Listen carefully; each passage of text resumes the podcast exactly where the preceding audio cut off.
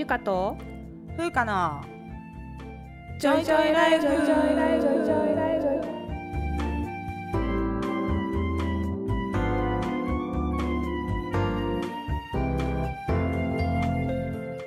この番組ではゆかとふうか2人の女医が日々の暮らしや仕事にまつわる小話などざっくばらんな日常トークをお届けします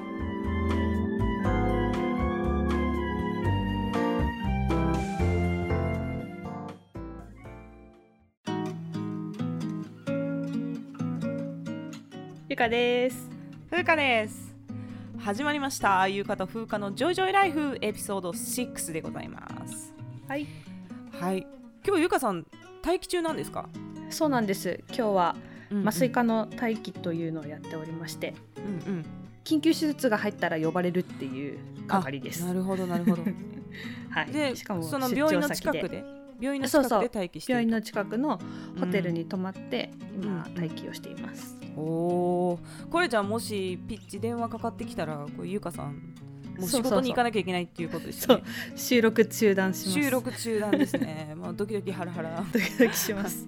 ねまあでも何しててもいいんでしょ結局。すぐうん病院に行ければいい。っていうことだよね、まあつまりオンコール出張っていうこと？そうそうそうです。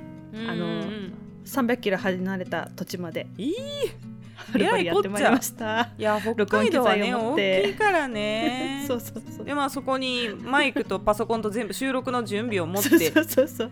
大入荷物したと。大荷物で。入りした、はいということですね。お疲れ様です、はいこれねだから北海道はでもわりかし良心的っちゃ良心的よね。やっぱ出張してもらわないと待機すらできないからそういうシステムなんだろうけどね、そうだね。うん。待機量出ないとこもあるからね。そうそう。都会はもうなんかただオンコールっていうなんかこうあれですようん。ねエクセルファイルにこの人オンコールですってなってるだけで。でオンコールになったら、まあ、病院によって多分ルール違うと思うんですけどもう15分とか30分以内に駆けつけうんうんうんる範囲でしか行動したらいけないとかいう、まあ、行動制限をされて、で当然お酒とかも飲んだらあかんし、うんまあ、緊急手術とか入ったら呼ばれるっていうことで、うんでもそれはね普通なんか無給のことの方が多い気がする、もうだってプライベートとか制限されてるのにさそれに対して一切ねお金出ないっていうのが多いですよ、まあもううんのっけの導入トークからもブラックロードへの愚痴がこう来ていますけれども ゆかさん。はい。今日ついに研修医生活の話をしようかなということでね。やっと働き始めましたね。やっと働き始めました。私たちのけん、ね、経験した研修生活について今日ね、話したいと思いますけどもまずやっぱり働き方がひどい問題ですよね。これは避けられない。避けられない。そうでも最に。近はあの、うん。結構改善されてきてると思いますよね。うん。研修医のね、働き方。だいぶいいと思う。んだいぶ良くなってきたんですけど私たちの頃は正直まだ過渡期で、うんうん。で、まあ、少しずつこう定時っていうことの意識ができてる病院が、まあ、まあ先進的な病院でちょっとあったぐらいって感じで、そうだね。もうあとはもう使えるだけ使い倒すみたいな 感じでしたよね。そうだね長くいるのがいいみたいな風潮だったよあそういう風潮もあっねた、そうだから長うん。く労働してるやつが偉いみたいな価値観が、うんうんうんうん。あったりとかして、まあ、今の若い人たちはねそんなことじゃ動かないのでいい文化だと思いますよ。やっぱそうやって変わっていくっていうのはね。ねね。うん、いい傾向だと思います。そうですで私はだから働くまで、はい。あのーまあ、当直っていうね医師のあの、うん。当直っていうのがあるっていうのは知ってたんですけど次の日帰れないって知らなかったんですよ。うんうんうん。そう。で泊まりの仕事があったら次の日は当然帰れるだろうと思ってたんですけど、うんまあそんなことはなくだから 朝え朝8時半から働き始めて次の日うのん。定時で帰れて5時、そうだね。うん。うん。までまで定時で帰れるってことはまずないので。ないから。そううん36時間労働ぐらい当たり前だってね当直の時。うんうんでまた当直っていうのはあの一応法律上はなんかまあ寝ててもいいよみたいなそういう感じなんだよね。うんうん本当ちょっとした見回りぐらいやって、うんまあ、呼ばれたらちょっと対応してほとんど寝れるっていうのが当直の定義とされてるんですけど、うんうん。まあ、研修医がする当直っていうのは救急外来なんで基本うんほぼ寝れないと、そうだね。ほぼ徹夜で働いてで次の日ももう朝からそれ手術が入ってれば手術に入るし、うん。病棟管理があれば病棟管理するし検査に入らなきゃいけなければ検査入るし。で全く同じパフォーマンスを求められるんですよね。次の日に。うん。全く寝てないのに。ねでもうちょっとそんなんおかしいやろって思って、まあうんうん。あのそれがね当たり前の働き方だったんですよ。うんうん。今はまあいい病院は次の日半日で帰れたりとかするところもある。でうん。だんだんちょっと問題視されてきてその働き方が。変わってきてるんですけど、まあ、私が研修医の頃はもうそれは当たり前だったんですよね。で当時その研修医の代表と、まあ、病院の幹部みたいな人たちが面談をするっていうのが1ヶ月に1回うんこうあったんですよ。うんでそれはなんか研修医の環境のヒアリングをするっていう、まあ、一応名目で。でまあ、副院長とかあと臨床研修担当の先生とかがいたので、うんそういう人たちとはまあどういう感じやっていう感じでまあ意見交換をする場っていうのがあってで、まあ、私その4月か5月の段階でもうその研修医代表だったんですよね。そのみんなの。おー。まあうちは同期5人しかいなかったんでちっちゃい、うんうん。あの病院だったんですけどでもその時にもう徹夜明けのね労働をしてる時脳の覚醒度は酩酊状態と一緒だっていう論文が出てるんですよ、うんうん。もうそれ、ね有名な論文ね。あの睡うんうん。眠の論文なんですけど、それ1990年代にもうそういう論文が出てて。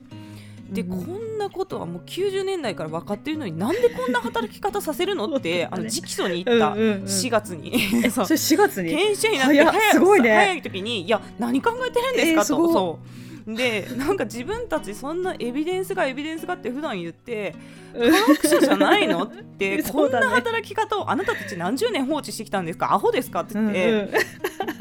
でそう。でこれはねその私たちが辛い云々っていうのはそれはもちろんそうやけれども患者さんに対してもめちゃくちゃ危険やろと、うんうん。そんなもう酩酊状態だったら普段から酒飲んで出勤していいんですか？とか言ってもうそのめちゃくちゃ切れて言ったねで結局何も変わらなかったんだけど、まあ、研修医っていうのはそういうもんだからみたいな感じで流されて。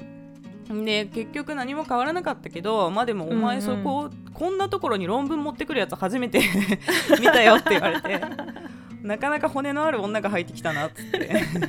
結構その後可愛がってもらえたんですけどね。そう。よかったよかった。もうそれがもう一番最初のブチギレでしたよね。もう何考えてるんだと、うん。こんなことを何十年も放置してっていう、そんな感じでして、ゆかさんのね働き方どんな感じだったんですか？私もねそまあ当たり前のようにん当直やって、うんうん。次の日も普通に勤務してたし、うんうん土日も基本的に出勤なんだよね、うんうんうんうん内科とか特に。そうですよね。改心して、うんうん。カルテ書いうんて、うんうん。っていうのがうん。毎日あるので、うんうんある内科の時は、もう40何連勤とか。四十何年一ヶ月以上ずっと病院に毎日行くってことですよね。と。うん。っていうかそもそもねあの敷地内に寮があったんですよ。それはやばいやつですよゆかさん。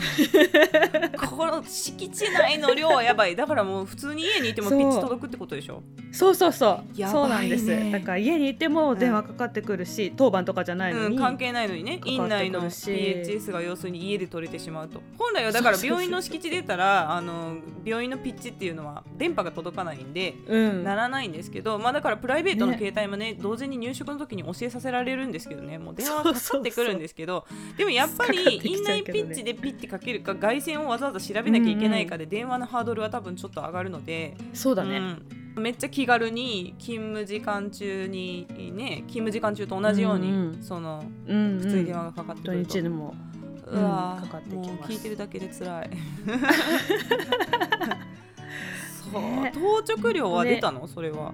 当直料ね出てたけど、うん1年目が1万、うんうん。2年目が 2, な2万みたいな、そういう感じだった気がする、うんうんうんちょっと忘れちゃったんだけど。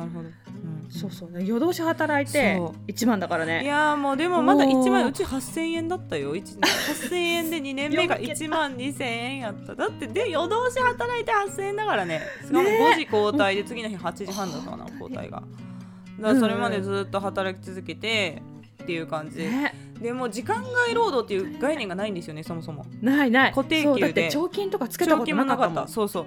だから、うんあの時間外労働もないしいやだからしてないっていうことになってるんですよ、書類上は。そうそうそうそう。そんなことないですよ。そんなことないんやけど、ね基本給しかない。基本給しかないので概念が。うんうん。だから、すごいその時給換算したらもう500円とかだったんだよね。そうもう私ティーリーズコーヒーに戻りたいなと思ったもんマジで。全然ティーリーズコーヒーの方がお金くれてたよわかるわかる。あそう。私も S バックス戻ろうかなと思ったよ。全然 S バックスの方が良かったよね。もうなんだよ 仕事も楽しいしお金ももらえるしそうそうそうそう。もう本人の命関係ないし、ねえそうでしたよ。もうのっけからもう愚痴が炸裂してますけどね。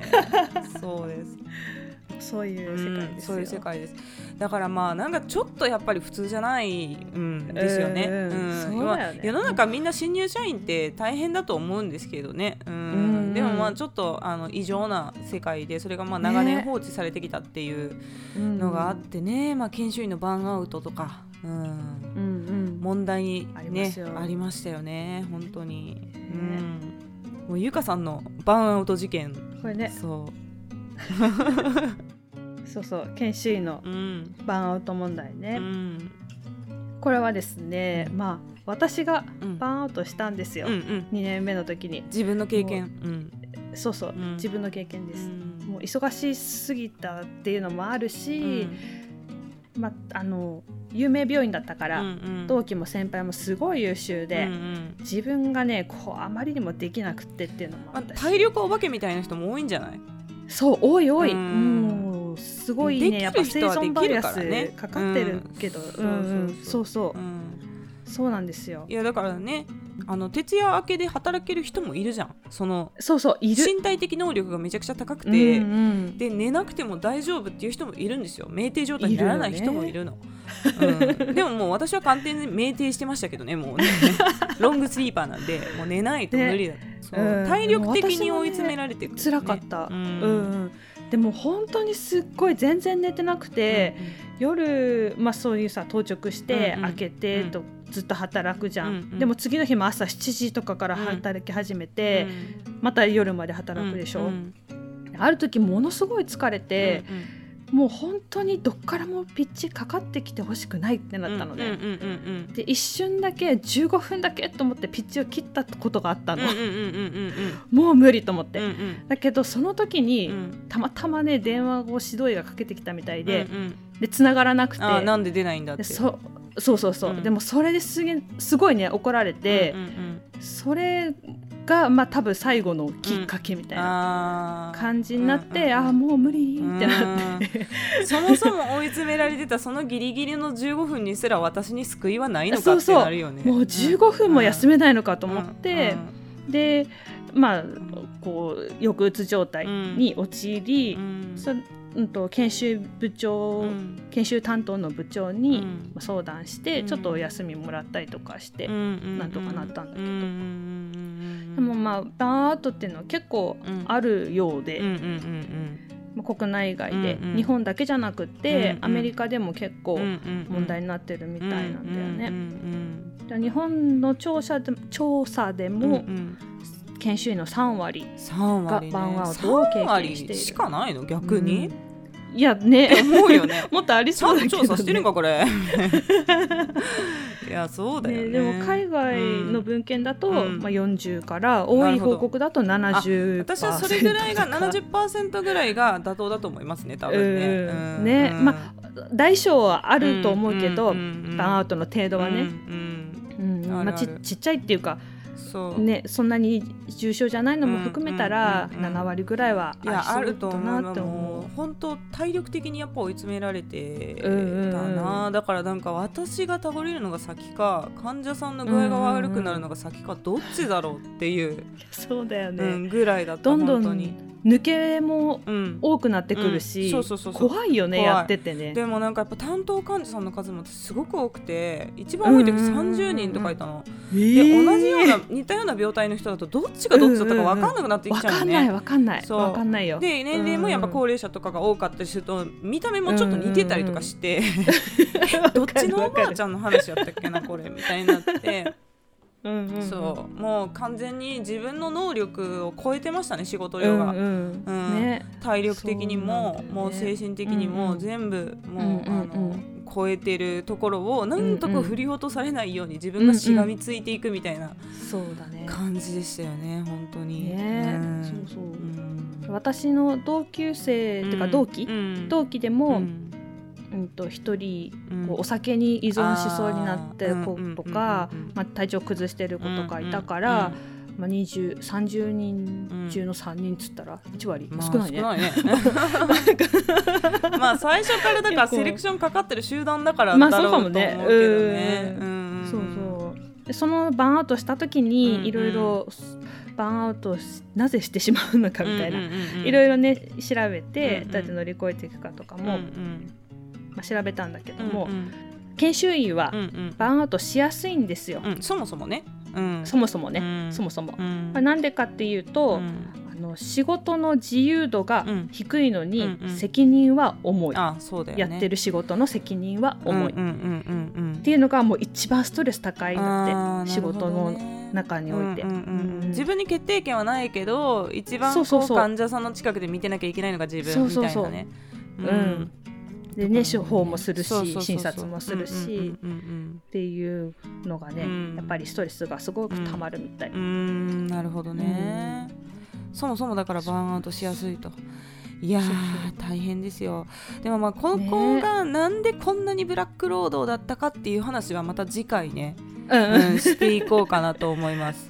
ね、これはなんか本当はもうその初期臨床研修制度の変遷っていうのから喋らないと、実はなんでこんなことが起こってるのかっていうのがうん。多分理解できないと思うんですけど、まあ大学病院のね医局の話とか、そういうところからねずっとつながってくる変遷があって、まあこうなってます。ただもう我々の頃はまあ大変だったけど、今はねもうだいぶあの、うん。良くなってますからね。研修医の待遇、うんうんはい、よくなってますそうだね。で5時で基本返せって言われるし、うん。うんうんうん。だから私より上の世代とかは本当にもっとひどかったからそれこそねそうだね。過労死とか自殺とかもバンバンあったんですよ。で、うんうん。まあ、それでそういうのを防いでいかなきゃいけないっていう流れができ始めた頃だったよね、我々研修の時、ね。でも今はちょっと逆に過剰になってきてるぐらいでそれが。ちょっと難しいよね難しい。そこのバランスが難しいなというのはは思いますね。だから、うんあうんのちゃんと長時間労働なく帰れるっていうのはすごくいいことなんだけど、うんうん。あの仕事終わらないで帰る人もいるから 結局我々忙しいみたいなね。そうそうそう。そう。研修どこ行った？とやる人帰が忙しい。ったみたいな。そんな終わってないやん仕事みたいになって、ね。うん、だから効率よくできる人はちゃんと5時までに仕事終われるんだけど、うん。うんその終わってない場合でも帰るっていう人がいてでまたそれ指摘するとね、うんうんうん。パワハラになるとかいう空気があったりしてちょっと言えないっていうのもあってね、うん。そうなんですよ。だからそういう人がねまたその指導医レベルになった時にどうするんだろうというね。ね。どうなるうんんのがあったりします。だからもちろんその、時間通り仕事が終わるっていうのは重要やし、でその働いた分ちゃんとお給料として還元するっていうのは絶対的な基本なんやけれども、うんうんうん。その必ずしも5時ピタで帰れるっていう仕事でもないからやっぱ医療の仕事っていうのはね。だからちょっとそのあたりね。別にねうん、働きたくないわけじゃないんだよね。そうそうそうそうそう。をもらえそうなのそうなの。うん。やってることに対して。そうそうそうそう。それでいいんだよ。うんだけどそこが全然なんか対価がないまま使い倒されるっていうのがね、ね。問題だってね。まあそんな前回の放送でゆうかさんだから小児科プログラムをね、そう死亡してた。あそうだね。んっていう話をしてて、でも実際今麻酔科医なんだよね。そうそう。だからそのあたりの診療科だからゆかさんはこの2年の間に診療科を決めたってことだよね。そう。ん、そうです。初期臨床研修の。それ迷ったかとかあったの？その。う迷った科は、うんまあ、小児科とうんうんうん麻酔うん科うん。がね、まあ卒業する時も実は麻酔科もちょっと考えてたんですよ、ああなるほどなるほど。うん。でそのウェイトがあったんうんそうそうでその比率がうんうん。どんどん変わってきて、うんうん働いてみたらうん麻酔科の方が小に合ってるなるほどね。うんうんうん。そうやったんですね。もともとじゃあゆうかさんは小児科志望だったわけですが、えなんかどんな点からだんだん麻酔科に変わっていったの？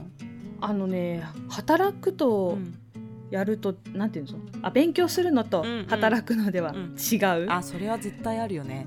うん。それは絶対あるわ、うんうん、学問として面白いかが必ずしも自分のね、あのスタイルに合ってるとは限らないというかそう。体力的問題もあるしあとそその能力っていうか自分の得意不得意うんうん。もあるから、その仕事として合ってるかはまた別なんだよね。うん。それそうそうわかるな。うんで小児科を回る前に、うん。まず内科ローテから始まるじゃない。そうですね。でで私ねもう内科が壊滅的に向いてないんですよ。壊滅的に向いてない。本うん。それだ何がダメなの、まずね、うんあサマリーが書けない。あサマリー？あれサマリーってまあ何かっていうとですよね。入院退院の時に書くよね。あと転科する時とかね。まあその患者さんがまあ現在の現病歴っていうんですけど何の病気で入院するに至ったかっていうことをまとめて書くんですよ、うんうんまず入院の時にね。でまあ、こういうそこういう経緯で病気が発見されてそこで、うん。あのうちの病院で例えば手術なり何なりすることになりました、ううんちの病院うんで薬物療法することになりましたってだから入院にしますっていうのが入院サマリーで、うん。そこから入院中にやったことでね。どういう薬使ったかどういう手術受けたかどういう経過だったかっていうのをまたまとめてそれを退院サマリーっていうので書いてそれをカルテ中に残していくのよね、そうするとその患者さんのサマリーっていうのを読むと今までどういう病気をしてきてどういう入院をしてきたかっていうのがパッと理解できるので、それをまあその患者さんの記録として残していくはいっていうことですよね、で内科はかなり詳細に書くんだよねそのサマリーをね。そうすっごいびっちり書くよね。うんもうね律儀書く。無理。ん無理 なるほどね、うん、でねやっぱ、うん。入院患者さんが多いから内科って、うんうんうん多いね。でねこうたくさんいるとさっきも言ってたけどう、ん。どの患者さんか分かんなくなっちゃったりとか。わんなくなるよね。うんこうみんなにさ平等にこう力を分散できないんですよ。あーパワーバランスっていうかがね。パワーバランスがね。うんうんうん。別にまあしする必要もないんだけど、うんうんうんどうしてもやっぱ重症な人ばっかり見ちゃって、そうそうだよね。軽症な人は軽くなっちゃって、うんっていうのが私の中でね許せなくて、自分の中のルールで、うん、そうもううん。みんなにちゃんと接ちゃんと平等に接しなあかんと、でもそれは無理だよね。だって時間的な制約が絶対的にあるから。そう。うんだからねそれが無理だなって思って、内科はちょっと無理だなって思った、で小児科ってうん。結局のところ小児内科なんですよ。あそうやな。うんうんうん。なんしかもさか全部。全部の内科でしょ？そう全部の内科。全部の内科だよね。小児総合内科みたいな感じだよね。そうそうそうそう、ん。で小児科の中でも、うんうん。救急疾患とかはね、うん。振り返ると楽しかったんだけど、うんうんうんやっぱり小児神経とかうん。小児内分泌とか、ね。うん。やんなきゃいけないじゃない、ね専門医を取るまでに。うんそうだね。経験しないといけない症例がね多いから。そうそうそう、うんうんうん。それを乗り越えることが私にはできないと思って、小児科を諦めたわけです、うんうんうんうんうんで麻酔科を回ってみたらうんうんうん。もう楽しいんですよ。麻酔科楽しかったのね。楽しかった、うんうん。でも麻酔科って学生の時ってさ、うんうんあんまりやらないじゃない？やらないね、うん、そんな長いこと回らないしね、そうそう、うん。なで、ま、正直何やってるかよくわかんなうん、よくい？じゃない、わかんない、うんうんうん、相関する時ぐらい。そうそう見場があるの。それがメインイベントメインイベンみたいなトみたいな。感じでうんうんうん。あと何してるかわかんないって感じだったんだけど、うんうんまあ、やってみたらうん。こう、まあ、眠らせてうんうん。手術の間の患者さんの管理をずっとしているわけなんだけども、うんうんまあ、自分で決められるし、うんうんうんうん薬を投与したら、うん。まあ、血圧が例えばうん。血圧が低い、うんうん血圧上げるお薬を入れます、うんうん。うんすぐ結果が返ってきます。そうだね。確かにね。やったことがすぐ反応してくれるっていうのがねそうそれがうん。私に合ってましたね、内科はねほらうんお薬出して、じゃあ2週間後またみたいなあさそうそうそうそう。そんなすぐには効かないからね。だから抗生物質でも23日行ってみないとそもそも当たってるのかどうかもわからないっていう経過観察の期間が長いですよね内科はね、うんうんなるほどね。そのタイムスパンとかがうんすごく私に合ってるっていうのと、うんうんうんうん。さっき言ってたたくさんいないから患者さんが。うんうんうん。うん。基本的に一人。目の前の。あそうそうそう。だよね、うん。目の前の一人に全力投球すれば、全力投球すればそれで OK っていうのが私の性に合ってたので、ね。だから手術してる人だけだもんね。その時手術してるその一人に全力を注げば、んそうそう。いいとそう。なるほどね。そうなんです。そんな経緯で決めました。うんうんうんうんうん。なるほどね。いやいや面白いですね。なかなかね、うんうん。そうだからやってみるまで分かんないことっていろいろあるなと思いました。うんうん。うんそうだね、うん。うんだから働いてみて決めるっていう人結構多いようね、ん大そうだね体なんか方向性、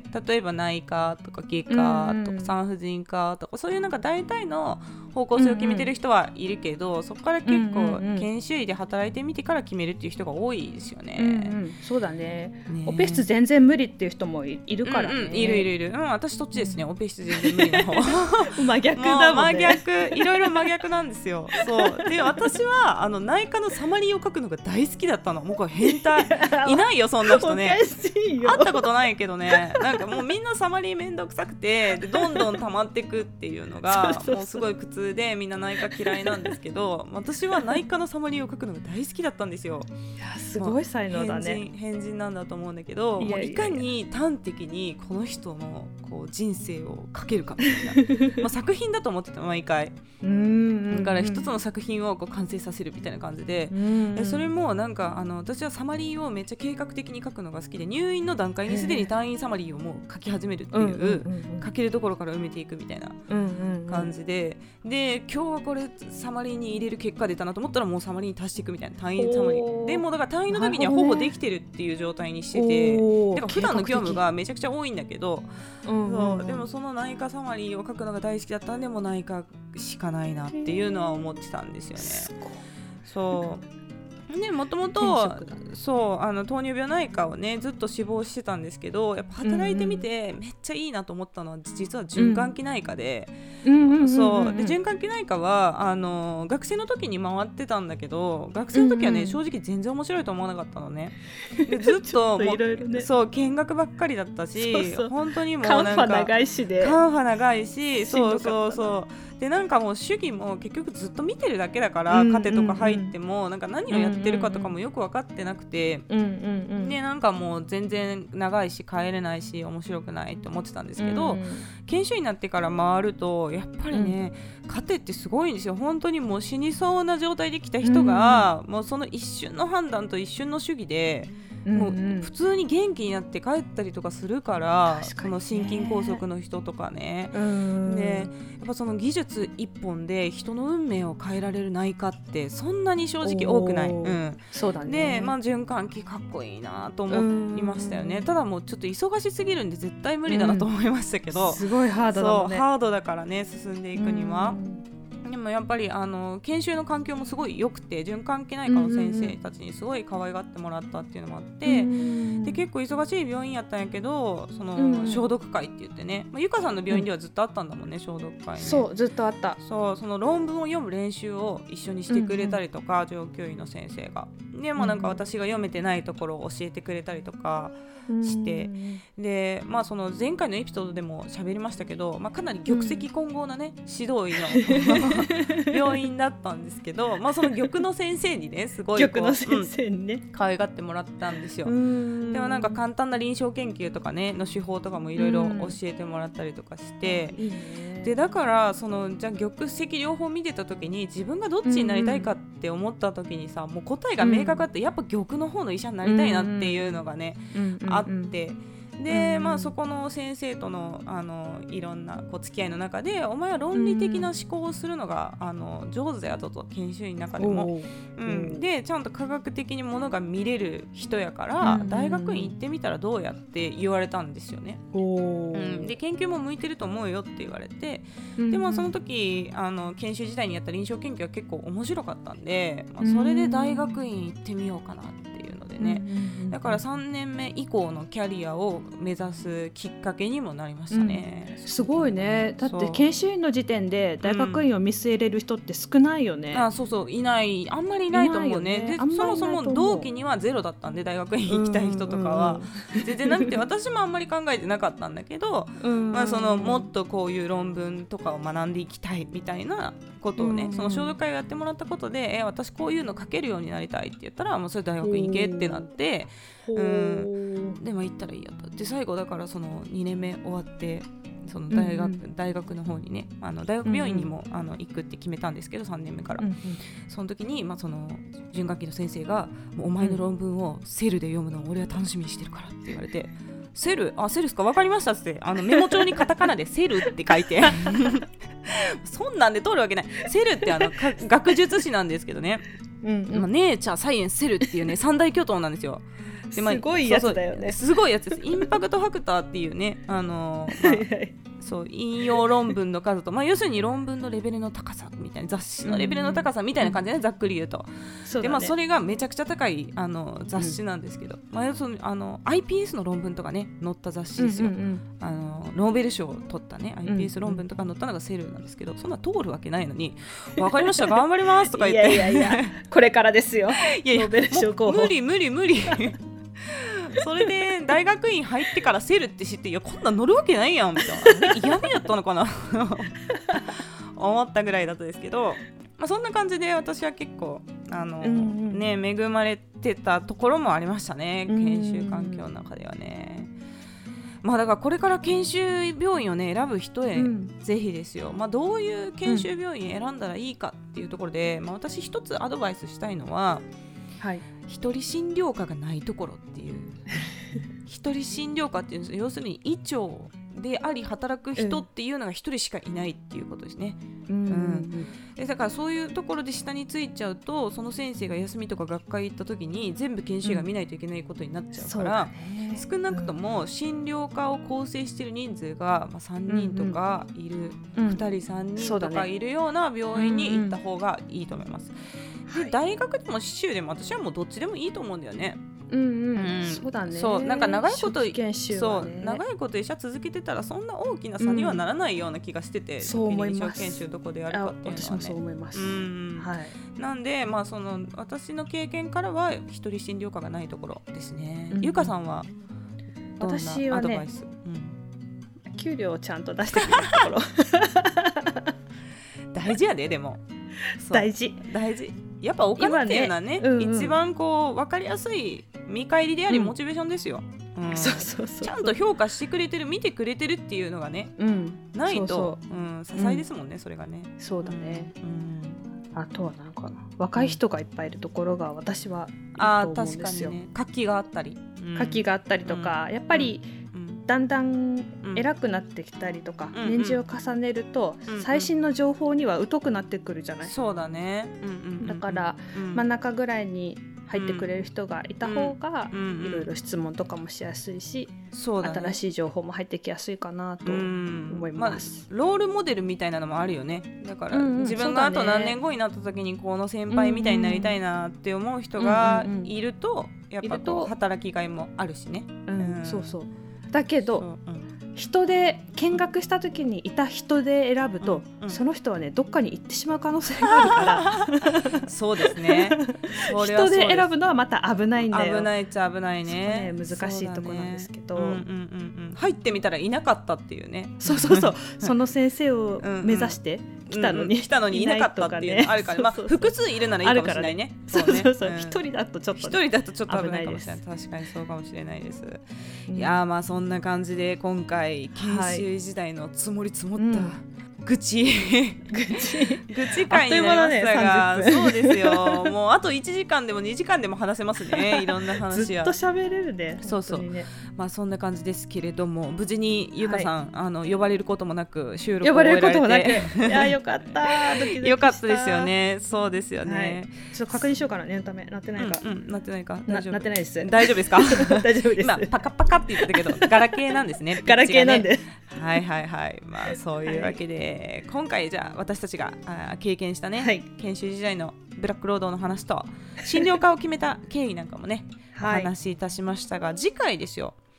次回、ちょっとなんかまあ医局制度とかね、まあうんうん。あの私たち専門家なんでペラペラ喋っちゃってますけど多分聞いてる人がね、ちょっとなんでそんなことになってるんだろうなんでそんなブラック労働なんだろうっていうのが分かりづらいと思うので、うんうんちょっとまあ医局制度の変遷とか初期臨床研修制度の変遷とか、そういったことをちょっと触れていこうかなと思います。はいはい、ちょっと真面目な回か、ね、ちょっと真面目な回になりますが、はい、ぜひまた皆さんお付き合いください。それでは、はいこの辺りでさようなら。さよならまた聞いてねまた聞いてね。